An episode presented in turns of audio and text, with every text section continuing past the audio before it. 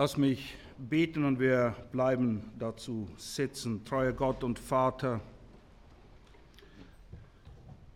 aus deinen Händen haben wir empfangen Gnade um Gnade. Und Herr Jesus, deine Herrlichkeit zeigt sich in deiner Gnade und Wahrheit. Und so bitten wir, sei uns gnädig jetzt an diesem Nachmittag, dass deine Wahrheit unsere Herzen trifft, unsere Herzen verändert, hin zu dir.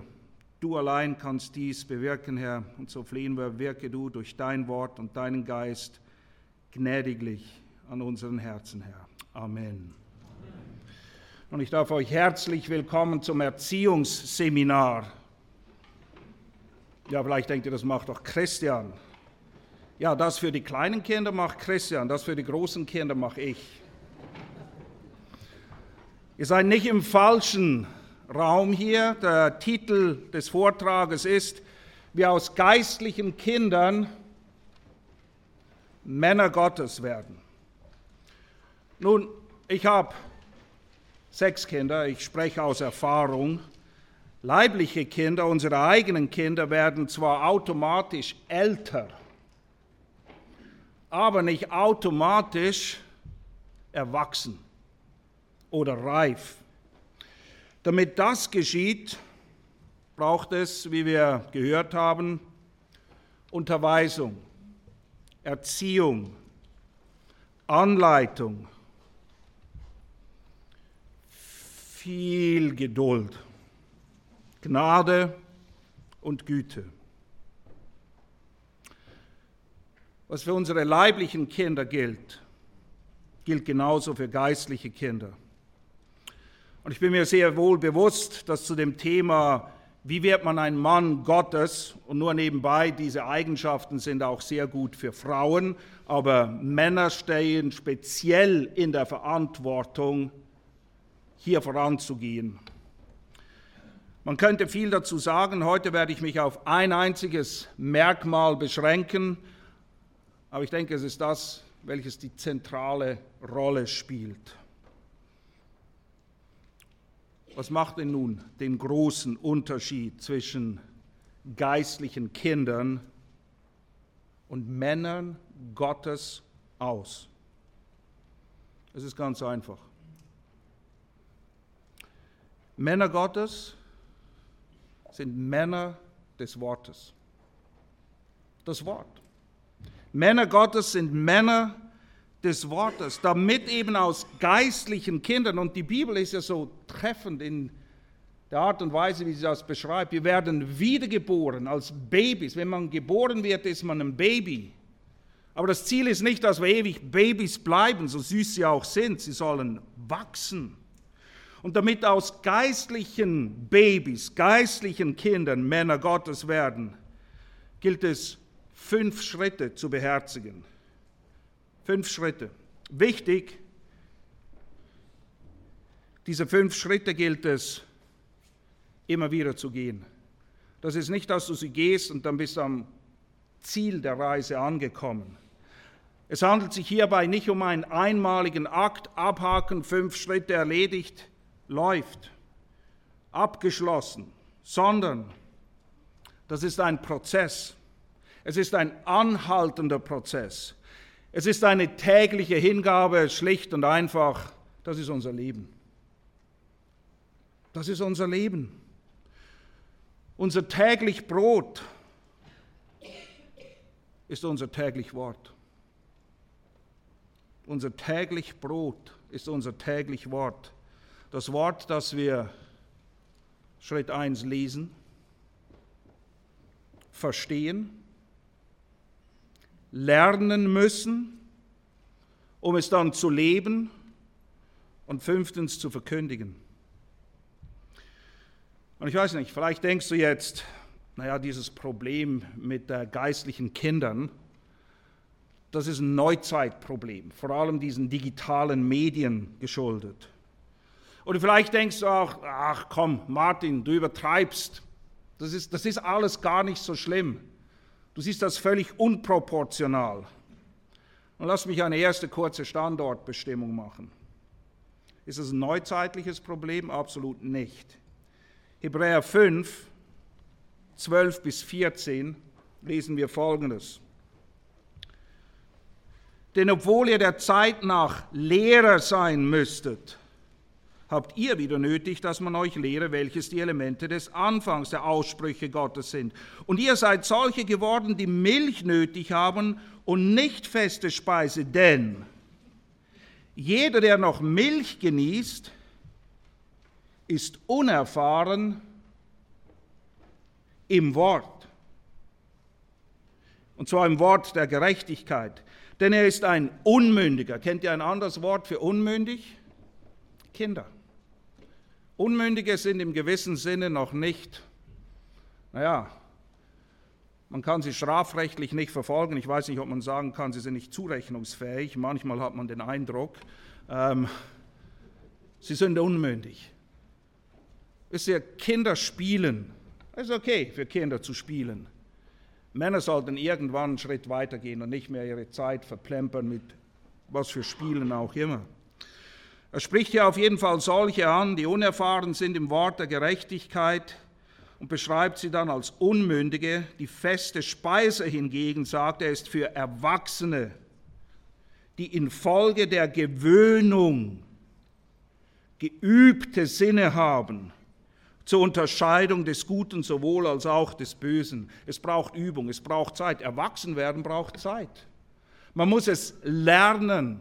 Man geht nicht eines Tages zu Bett als Kind und wacht auf als Erwachsener. So funktioniert das nicht. Und dass solche, die Lehrer sein sollten, Babys sind, ist nichts Neues. Das ist kein Phänomen der Neuzeit. Wolfgang Nestvogel, der auch hier war, vor Jahren an einer Bibelbundtagung in Bern hat Folgendes gesagt. So hat er sein Referat damals eröffnet. Er meinte, eines der größten Probleme der Gemeinde heute sei, dass sie theologisch ausgehöhlt ist. Er verglich es mit einem Luftballon. Sieht toll aus, nichts drin. Theologisch ausgehöhlt. Und wir können schon mit theologischen Begriffen um uns werfen, aber oft, wenn man die Leute fragt, kannst du mir das erklären? Hm, nicht wirklich. Diese Feststellung hat er, das sind glaube ich 15 Jahre her schon gemacht. Und ich glaube, es ist nicht besser geworden. Aber genug gejammert. Ja, man hat noch nie irgendetwas besser gemacht. Damit aus geistlichen Kindern Männer Gottes werden, gilt es, den ersten Schritt zu machen, und der ist absolut revolutionär. Schritt Nummer eins ist nämlich, lies deine Bibel.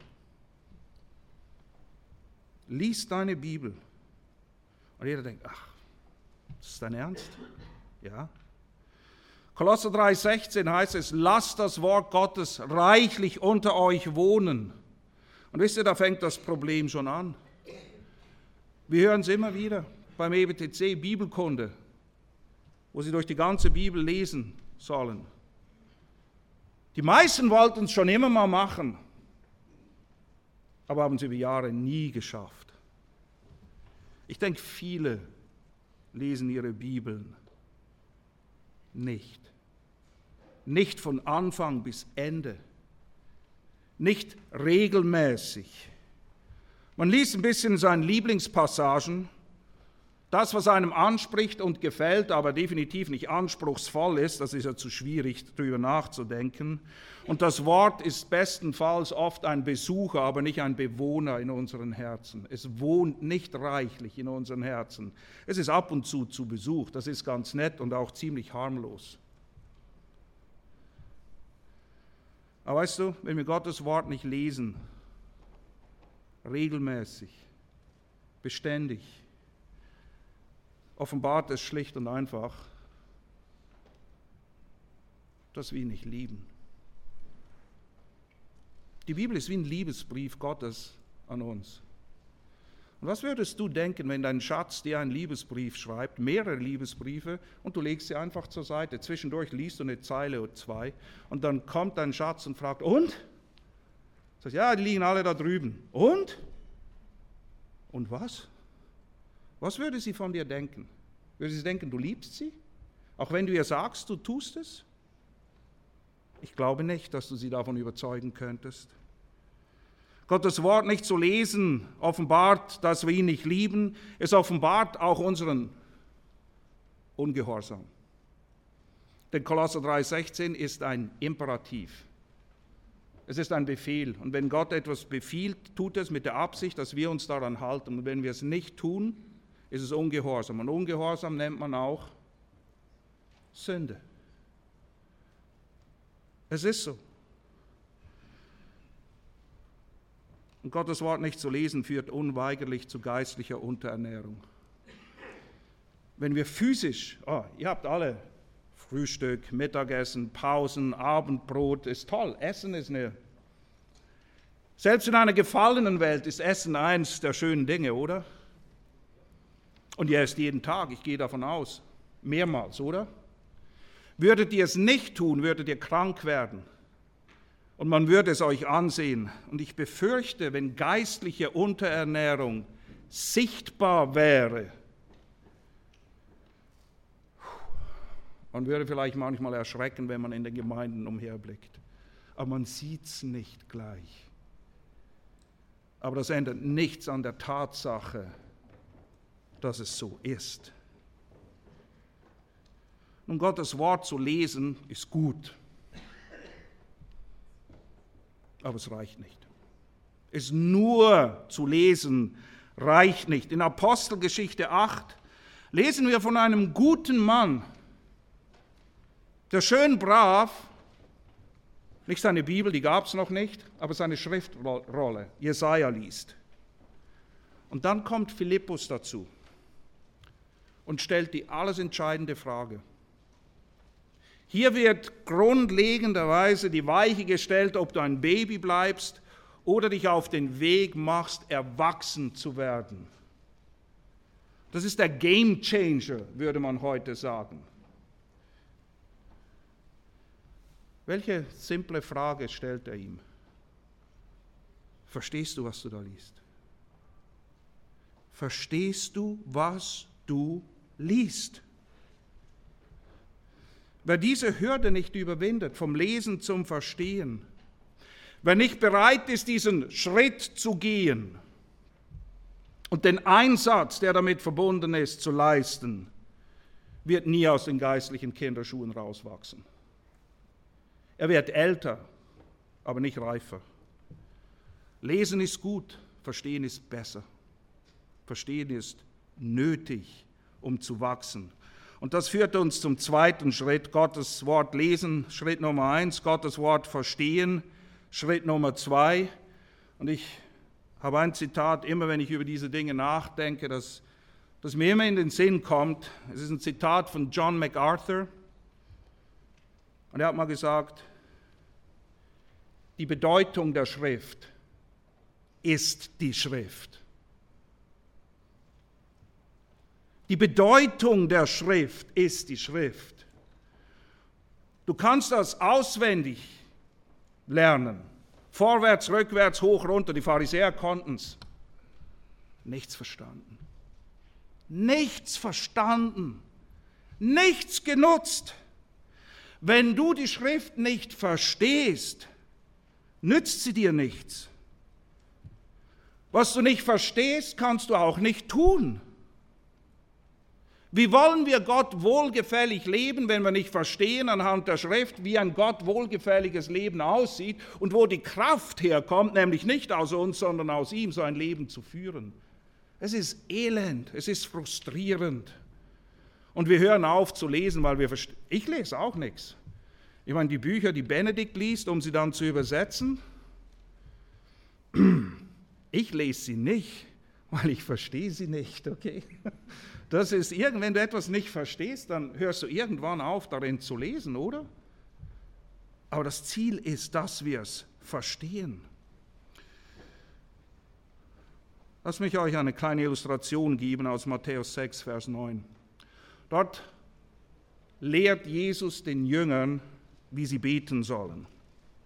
Aber weißt du, damit Matthäus 6, 9 nicht bloß ein frommer Wunsch oder ein eingeübtes, auswendig gelerntes Gebet bleibt, muss eben bereit sein, alles daran zu setzen, die Schrift auch zu verstehen, um ihr dann zu gehorchen. Du musst verstehen, du kannst nicht einfach beten, du kannst es tun. Geheiligt werde dein Name. Du musst verstehen, wie du seinen Namen heiligen kannst, jetzt und hier, was das praktisch bedeutet. Du musst verstehen, was es mit dem Reich Gottes auf sich hat. Und du musst bereit sein, nicht nur dafür zu beten, dass es kommt, sondern mitzuarbeiten gemäß den Vorgaben Gottes die er allen gegeben hat, die uns allen gelten, die wir alle mitbauen, nicht müssen, sondern dürfen an seinem Reich. Und dann in Matthäus 6, 9, alle wollen ja immer den Willen Gottes wissen, oder? Was ist der Wille Gottes? Nun, in Matthäus 6, 9 weist Jesus die Jünger an, dein Wille geschehe. Aber damit du ihn tun kannst, musst du ihn erst kennen. Du kannst ihn nicht tun, ohne den Willen Gottes zu kennen. Und ehrlich gesagt ist er oft nicht wirklich so schwer zu erkennen, aber wenn es darum geht, ihn zu tun, dann sehen wir uns oft mit einigen Herausforderungen konfrontiert. Aber zu deiner Ermutigung, du kannst, du sollst den Willen Gottes kennen. Epheser 5, Epheser 5, ab Vers 15. Gebt nun acht, wie ihr sorgfältig wandelt, nicht als Unweise, nicht als Unmündige, nicht wie kleine Kinder, die einfach nur mit allem ein bisschen rumspielen, sondern als Weise, die gelegene Zeit auskaufen, denn die Tage sind böse. Darum, weil die Tage böse sind, weil wir die Zeit nicht verplempern sollen mit was auch immer, Darum seid nicht töricht, sondern verständig, was der Wille des Herrn sei. Wir werden aufgefordert, ihn zu suchen und hier ist er zu finden. Aber wenn wir hier nicht suchen, dann können wir uns eine Menge Dinge als Wille Gottes einreden oder schönreden. Es wird mit größter Wahrscheinlichkeit nichts damit zu tun haben. Wir müssen unsere Bibel lesen und verstehen. Wenn wir das nicht tun, hier ein paar Negativbeispiele aus dem Alten Testament. Immer wieder, immer wieder zitiert Gott die Priester, die Könige, die Propheten und die Hirten und sagt, ihr habt mein Volk in die Ehre geführt. Es ist tragisch. Hosea 4, Vers 6. Mein Volk wird vertilgt. Warum? Aus Mangel an Erkenntnis. Und jetzt hör zu. Weil du die Erkenntnis verworfen hast, wer ist denn dieser du? So werfe ich dich, dass du nicht mehr Priester, die die Priester haben, die Erkenntnis verworfen. Die Priester. Diejenigen, deren Aufgabe es explizit ist, genau das zu tun. Aber es kommt noch besser. Du hast, also noch schlechter muss man eigentlich sagen, und du hast das Gesetz deines Gottes vergessen. Vergessen. Es interessiert dich einfach nicht mehr. Gott sagt, so werde auch ich deine Kinder vergessen. Was für eine Tragik. Das Volk kommt um, weil die Priester es vermasselt haben, es vergessen haben. In Jesaja 50, Vers 6 lesen wir: Mein Volk war eine verlorene Schafherde. Ihre Hirten leiteten sie irre. Nicht irgendjemand. Die Hirten die genau das Gegenteil hätten tun sollen, leiteten sie irre auf verführerische Berge. Sie gingen vom Berg zu Hügel und vergaßen ihre Lagerstätte. Es sind die Leiter oft. Und nur nebenbei, das, das ist eine Hirtenkonferenz hier. Eine Hirtenkonferenz. Auch im Neuen Testament finden wir Negativbeispiele. Die Pharisäer allen voran in Johannes 5, 39 spricht Jesus zu ihnen, ihr forscht die Schriften, weil ihr meint, darin Leben zu finden. Dabei sind sie es, die von mir zeugen und er steht vor ihnen und sie lehnen ihn ab. In Römer 10, 1 bis 4 sagt Paulus über die Juden, seine Brüder nach dem Blut, ich gebe ihnen Zeugnis, dass sie Eifer haben. Oh ja, sie sind fleißig, sie sind tüchtig, aber nicht nach Erkenntnis. Und weil sie keine Erkenntnis haben, weil sie nicht verstehen. Und was ist das Tragische, dass sie nicht verstehen? Sie denken, sie können mit ihrer Gerechtigkeit vor Gott bestehen. Hebräer 5 haben wir schon gelesen. Und die Lehrbriefe, die Lehrbriefe heißen wahrscheinlich, weil man etwas lernen sollte. Wie oft lesen wir dort? Wisst ihr nicht? Ich will nicht, dass ihr unwissend seid. Ich will aber, dass ihr dies wisst. Irrt euch nicht, täuscht euch nicht. Wer hat euch verzaubert? Es ist so viel Unwissenheit da. Wahrscheinlich, weil es die Leute oft gar nicht mehr gelesen haben oder gelesen haben und nicht verstanden haben, beziehungsweise es gibt einen gemeinsamen Nenner der Unmündigkeit. Der gemeinsame Nenner der Unmündigkeit, Unkenntnis und Ungehorsam, die einen wissen es nicht, die anderen wollen es nicht. Dann gibt es solche, die sind ungeübt und unbewährt. Sie gehen leichtfertig mit dem Wort Gottes um, meinen es gut, aber keine Erkenntnis. Faulheit und Bequemlichkeit, es gibt keine netteren Worte dafür. Die Bibel nennt faule Faule. Wir sind einfach zu bequem. Es ist zu anstrengend.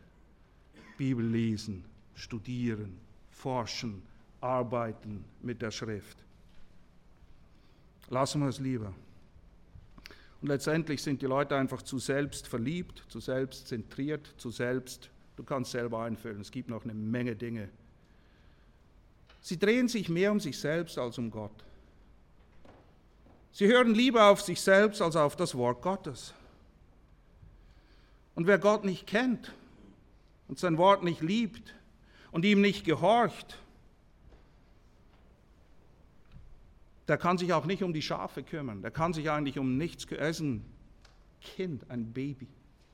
Geistliches Baby. Wer würde einem Baby Verantwortung anvertrauen? Das ist absurd, oder? Jesus sagt in Johannes 14 in der Abschiedsrede dreimal, dreimal erinnert er die Jünger, was Liebe zu ihm tatsächlich bedeutet. Das ist auch so ein Riesenbegriff. Was sagt er? Wer mich liebt, was ist die Definition, die Kurzdefinition von Liebe von Jesus selbst? Wer mich liebt, hält meine Gebote. Naja, es ist hilfreich, sie zu kennen und zu verstehen, denn wenn wir sie nicht kennen und verstehen, können wir sie nicht halten. Es geht einfach nicht. Es gibt aber auch positive Beispiele. Mose, wir haben von ihm gehört, er überliefert alle Worte, die Gott zu ihm gesprochen hat und hält sich selbst auch daran. Josua, naja, Benedikt hat uns genug von Josua erzählt, darauf muss ich nicht mehr eingehen. Es gibt auch echte Propheten, nicht nur falsche, nicht die, die, nur die, die das Volk in die Irre geführt haben, sondern Propheten, die wirklich so spricht der Herr und das, was sie sagen, ist das, was der Herr spricht. Und dann finden wir auch die Apostel, die sich dadurch auszeichnen, dass sie eben nicht nur gelehrt haben, was in den Ohren kitzelt, dass sie bereit waren, sich unbeliebt zu machen, wie wir heute Morgen gehört haben in Galater 1,11. Und sie haben den ganzen Ratschluss gepredigt. Tag und Nacht haben sie investiert. Apostelgeschichte 20, Vers 31. Darum wacht Das ist der Aufruf an die Ältesten, die Hirten in Ephesus, von denen Paulus hier Abschied nimmt. Und unter anderem diese Warnung an die Ältesten, an die Hirten, wacht und denkt daran, dass ich drei Jahre lang Nacht und Tag nicht aufgehört habe, einen jeden mit Tränen zu ermahnen. Das war nicht einfach ein Job, das war sein Herzblut unter Tränen. Er hat alles daran gesetzt. Warum? Weil er überzeugt war, was 2. Timotheus 3:16 sagt, auch aus der Hand von Paulus. Alle Schrift ist von Gott eingegeben und nützlich. Sie ist nützlich zur Belehrung, zur Überführung, zur Zurechtweisung, zur Erziehung in Gerechtigkeit.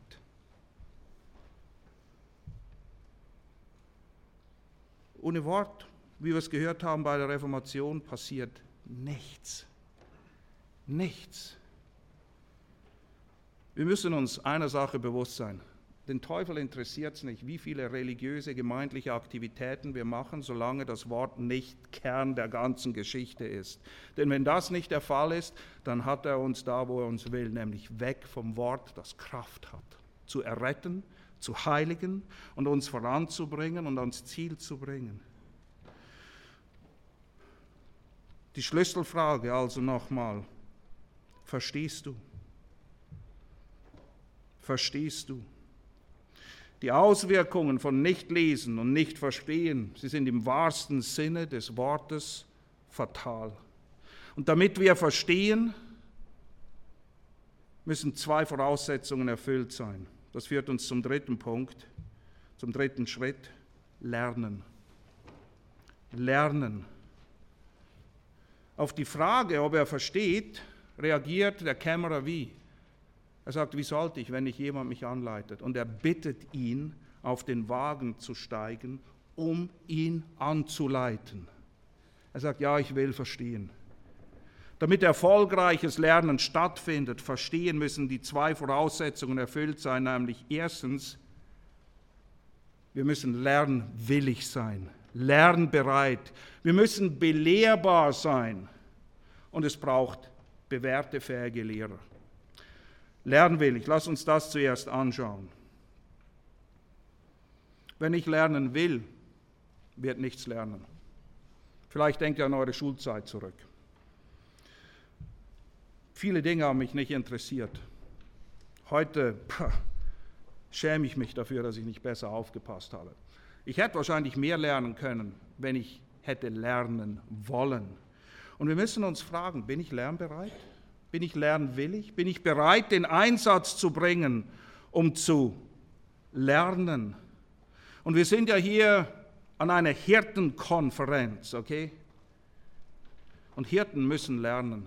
Und im gewissen Sinne sind wir alle Hirten. Lass mich das erklären. Was machen Hirten? Sie hirten. Ich weiß, das Verb gibt es nicht auf Deutsch, aber es ist ein gutes Verb. Auf Englisch kann man sagen, they shepherd. Sie hüten, sie kümmern sich. Sie nähren Sie nähren, weil der Mensch eben nicht vom Brot allein lebt. Deshalb nähren sie die Kinder Gottes mit der Wahrheit des Wortes Gottes. Sie schützen sie auch mit dem Wort Gottes. Apostelgeschichte 20 warnt Paulus, dass nach seinem Abschied reißende Wölfe von außen kommen und solche von innen aufstehen, die die Herde nicht schonen und verdrehte Dinge lehren. Schafe brauchen Schutz. Schutz gewährt das Wort richtig verstanden. In Titus 1, Verse 9 bis 11, wo es um Hirten geht und die Aufgabe von Hirten, lesen wir folgendes, Titus 1, 9 bis 11.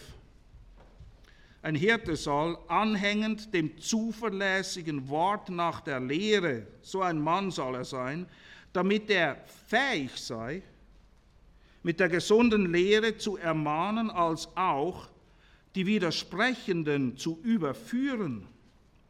Denn es gibt viele zügellose Schwätzer und Betrüger, besonders die aus der Überschneidung, denen man den Mund stopfen muss. Das ist keine kleine Sache, okay? Aber die einzige Art und Weise, wie du Irrlehre oder falsche Lehren als solche erkennen kannst, ist was? Du musst die gesunde Lehre kennen.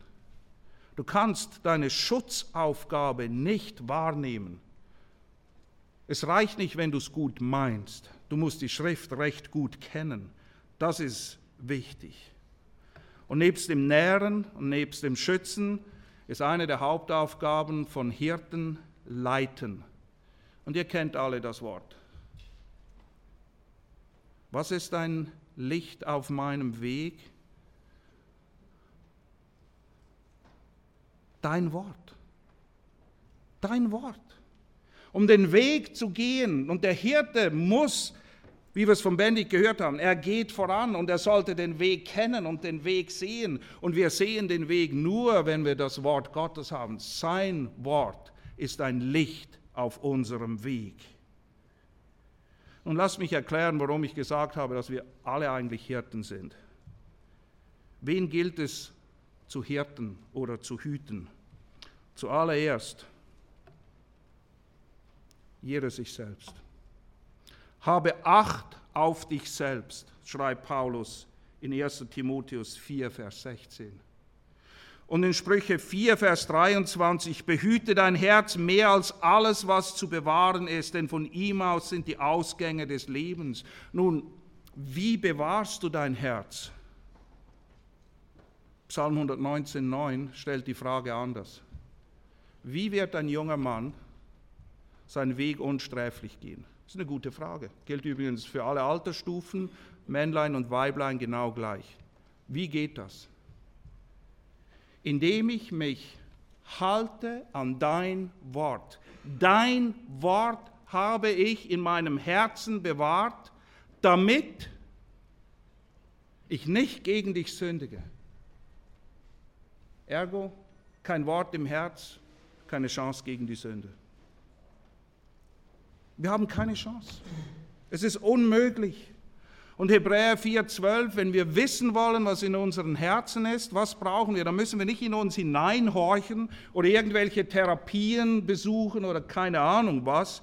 Wir brauchen das Wort Gottes, Hebräer 4,12, das schärfer ist als jedes zweischneidige Schwert. Denn was macht das Wort?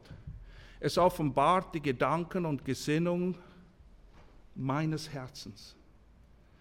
Das Wort ist zuallererst ein Hirte an meinem Herz. Und wenn ich nicht auf mein Herz acht habe, dann kann ich auch niemand anderem dienen. Von mir, das nächste ist die Ehe, meine Frau.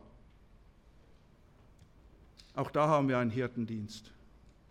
Epheser 5, 25 bis 26. Ihr Männer, liebt eure Frauen, wie auch der Christus die Versammlung geliebt und sich selbst für sie hingegeben hat, damit er sie heiligte, sie reinigend. Wie kannst du als Ehemann deine Frau reinigen und heiligen? Durch die Waschung mit Wasser, durch das Wort. Meine zwei Töchter sind noch nicht verheiratet. Und wen sie als Mann auswählen, ich hoffe, sie wählen gut. Das Einzige, was ich ihnen helfen kann, ist zu sehen, ob dieser Mann das Wort kennt, damit er diesen Auftrag wahrnehmen kann. Das ist meine Verantwortung als Vater. Ob mir sein Haarstil gefällt oder wie er seine Hosen trägt, ich hoffe, sie sind nicht an seinen Knien, aber naja. Wenn es so ist und er das Wort kennt und meine Tochter ihn liebt, dann, ähm, dann ist es so.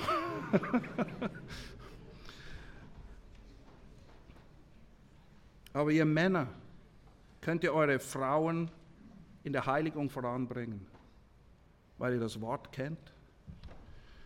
Naja, und wenn sie heiraten, gibt es in der Regel Kinder. Was brauchen Kinder? Genau das Gleiche. Epheser 6,4. Und ihr Väter reizt eure Kinder nicht zum Zorn, sondern zieht sie auf in der Zucht und Ermahnung des Herrn. Wie willst du sie in der Ermahnung des Herrn aufziehen, wenn du das Wort Gottes und die Ermahnungen Gottes nicht kennst? Merkt ihr, wir sind persönlich verloren, wir sind in unseren Ehen verloren, wir sind in unserer Familie und Kindererziehung verloren. 5. Mose 6, 6 bis 7 und diese Worte, die ich dir heute gebiete, sollen auf deinem Herzen sein. Sie, sie müssen immer zuerst bei mir ankommen. Bei mir. Und dann sollst du sie deinen Kindern einschärfen und davon reden wenn du in deinem Haus sitzt, wenn du auf dem Weg gehst, wenn du dich niederlegst und wenn du aufstehst. Aber wenn ich kein Wort habe, wenn es nicht in meinem Herzen ist, dann kann ich es auch nicht ihren Herzen nahebringen. Der nächste Bereich ist naheliegend, die Gemeinde. Älteste Hirten müssen was sein? Lehrfähig. Das ist eine der herausragenden Fähigkeiten. Alles andere sind nämlich Eigenschaften. Sie müssen lehrfähig sein, der gesunden Lehre anhängend, damit, wie wir gesehen haben, sie ermutigen, ermahnen, überführen und einigen, wenn nötig, den Mund stopfen können mit der gesunden Lehre. Denn die Gemeinde ist nicht einfach ein Social Place, wo nette Leute, die irgendwo ein paar gemeinsame Interessen haben, sich treffen. Die Gemeinde wird in einem Hirtenbrief definiert, in 1 Timotheus 3:15, wo Paulus sagt, wenn ich zögere, damit du weißt, wissen, erkennen, verstehen. Nicht kreativ sein, nicht progressiv sein, nicht rätseln, damit du weißt, wie man sich verhalten soll im Hause Gottes, dass die Versammlung des lebendigen Gottes ist. Und was zeichnet sie aus? Der Pfeiler und die Grundfeste der Wahrheit.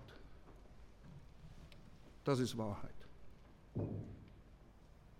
Gemeinden, die keine lehrfähigen Hirten haben, stehen auf einem sehr wackeligen Fundament. Das ist gefährlich.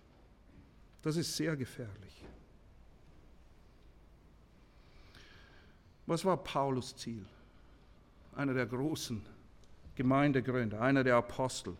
Was war sein Ziel für seinen Dienst? Koloss 1, 28 bis 29.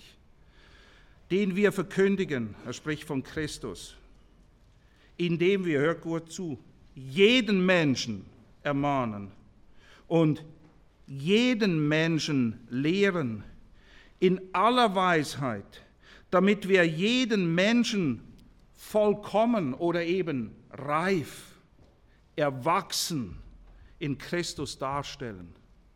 Das ist sein Ziel. Aber dafür, sagt er, wozu ich mich auch bemühe, indem ich kämpfend ringe, gemäß seiner Wirksamkeit, die in mir wirkt mit Kraft. Es ist ein Kampf, es ist Arbeit, es ist Investition, es passiert nicht einfach so.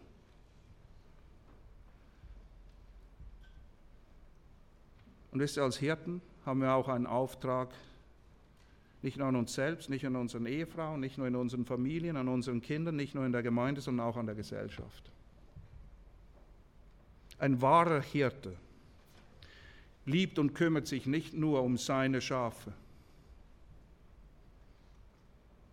sondern auch um die verlorenen Schafe.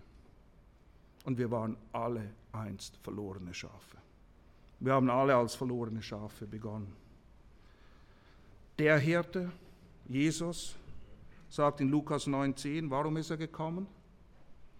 Um zu suchen und zu retten, was verloren ist. Das ist der Ausdruck seines Hirtenherzes.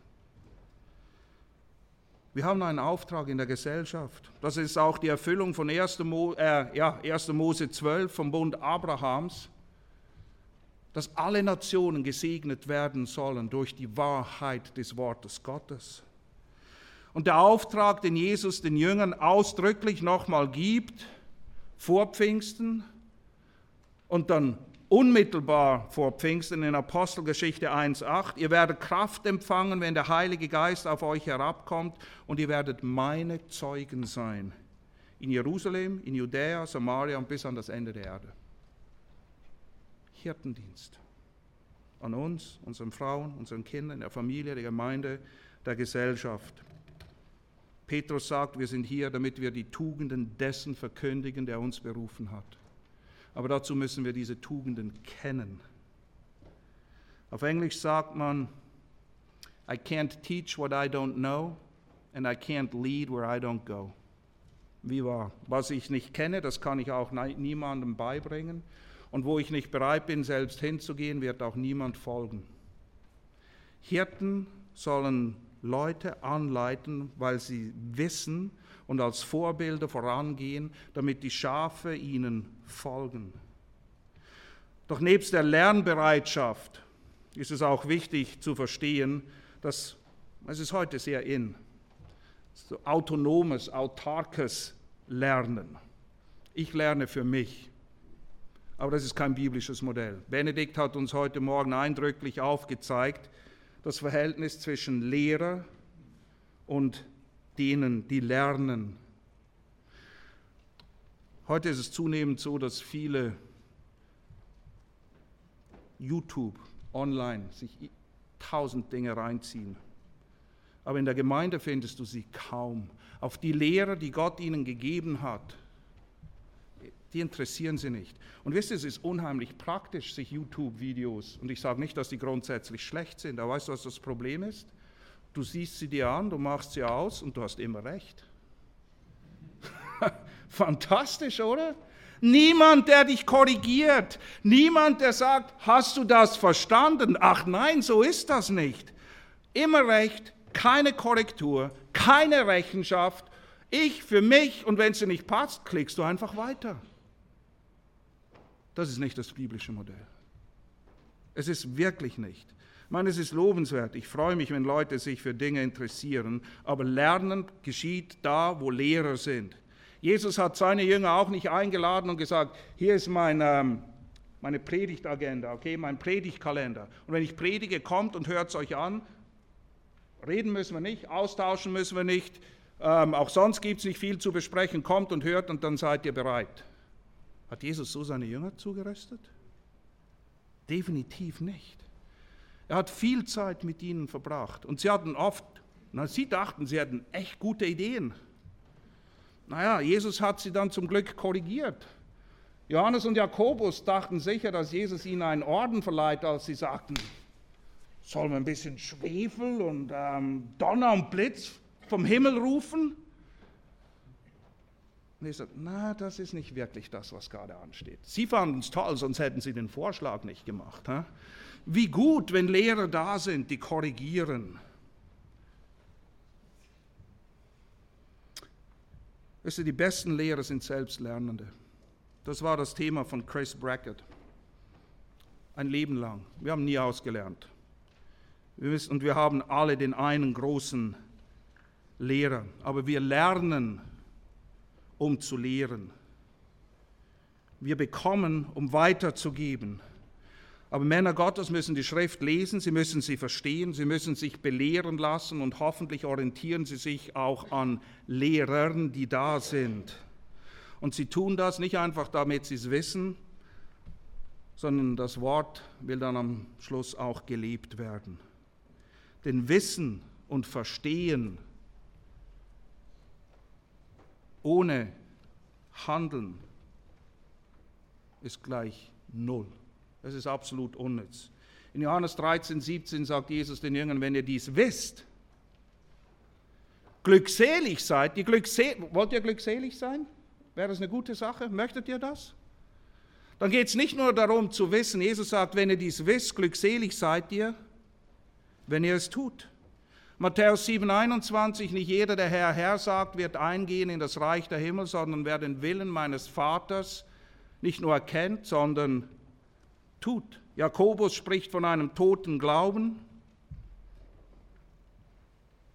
Wir lernen, um zu leben. Oder wie es 1. Timotheus 1,5 sagt, das Endziel aller Lehre ist Liebe. Aus reinem Herzen, aus gutem Gewissen und ungeheucheltem Glauben. Männer brauchen das. Ich kann mich auch gut erinnern, als ich mal John MacArthur vom Flughafen abgeholt habe und wir haben über dies und jenes gesprochen, sagte er, weißt du, die ersten sieben Jahre bei Grace Church habe ich mich jeden Samstag mit den Männern getroffen. Jeden Samstag. Vier Stunden. Um mit ihnen durch die Schrift durchzugehen. Und sagt, das wurden meine ersten Ältesten. Wir treffen uns bei uns in der Gemeinde auch mit den Männern. Leider nicht jeden Samstag für vier Stunden. Aber immerhin, wir treffen uns Samstag um 6 Uhr in der Früh, damit nicht viel Zeit von den Familien weggenommen wird.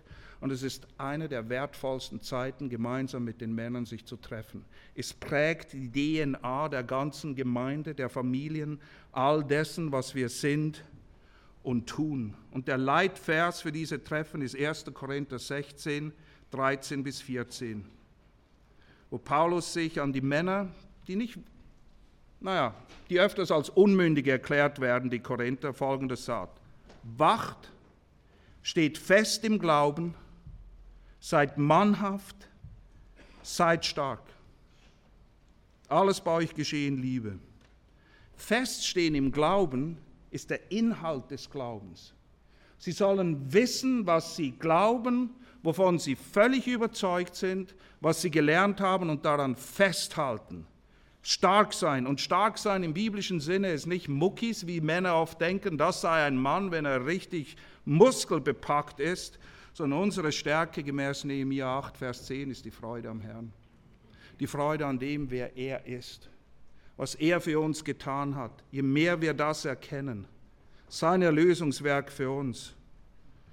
Oder Römer 1, 16, wahre Stärke, echte Kraft.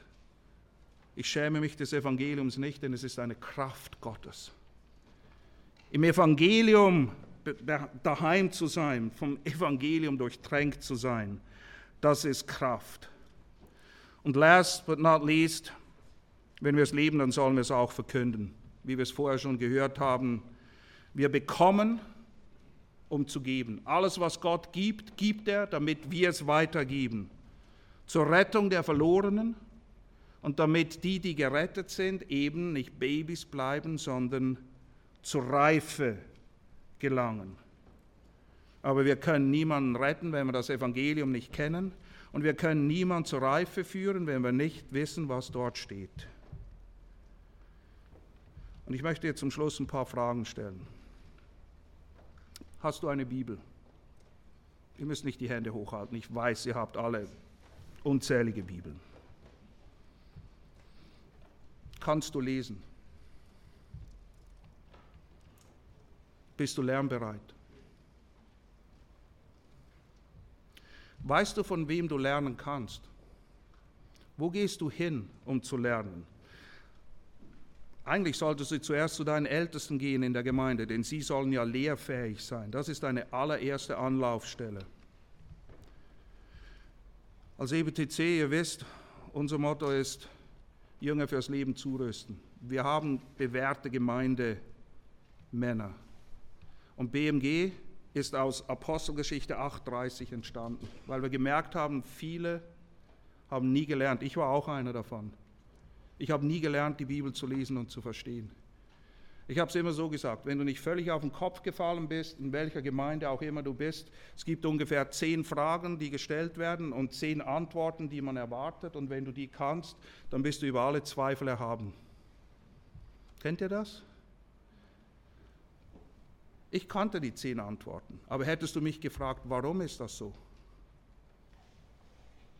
Keine Ahnung. Ich habe es nicht verstanden.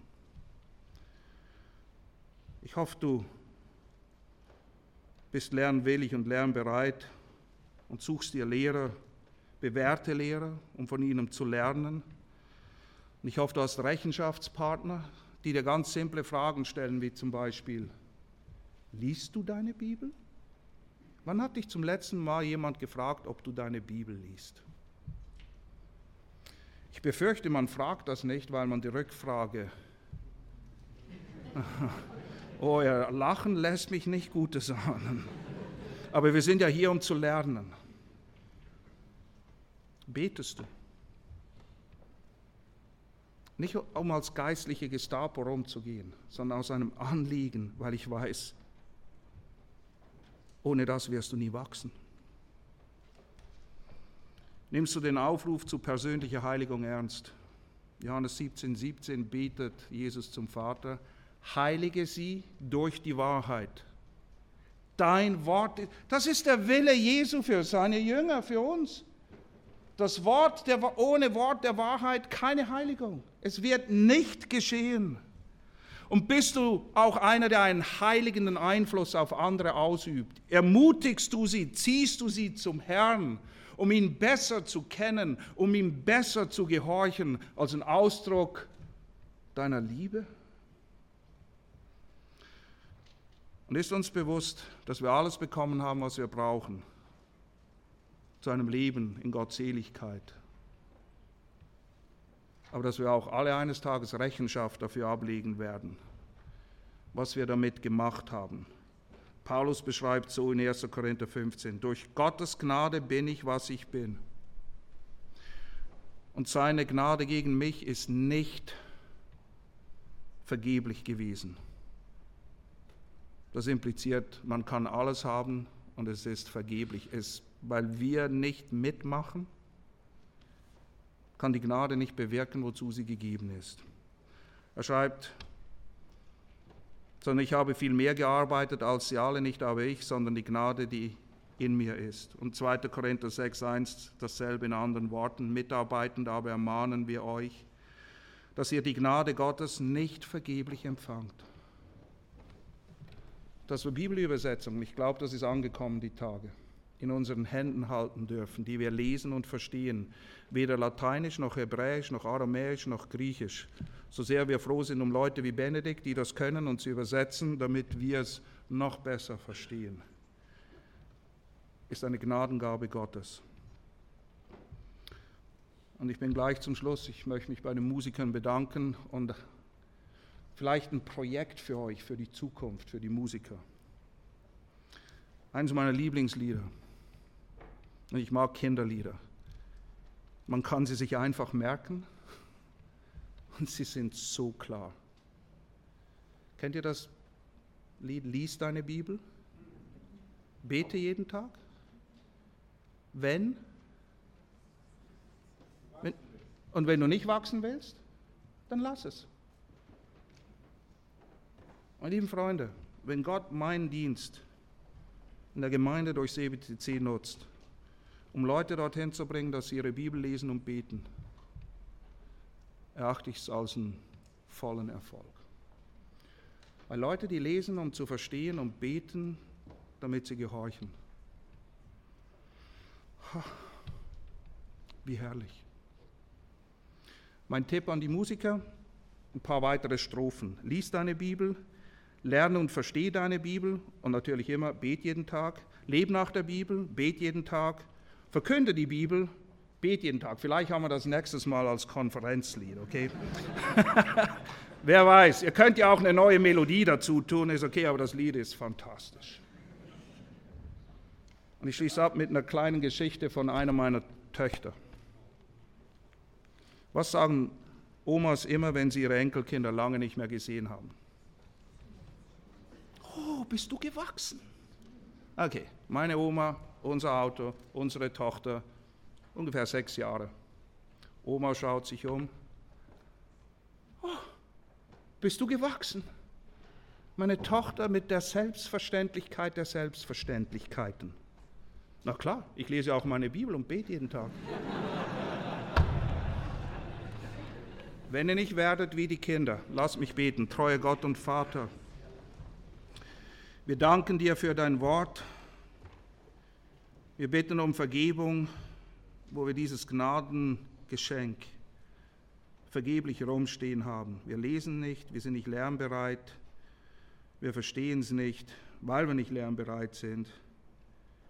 Und wenn wir es verstanden haben, tun wir uns oft schwer danach zu leben und es in diese Welt hinauszubringen, die nichts dringender braucht als die rettende Botschaft deines Wortes. Er möge das Wort an unseren Herzen wirken und zu dir hinziehen und uns zu treuen Knechten machen, dass wenn wir einst vor dir stehen, die Worte hören, wohlgetan, guter und treuer Knecht.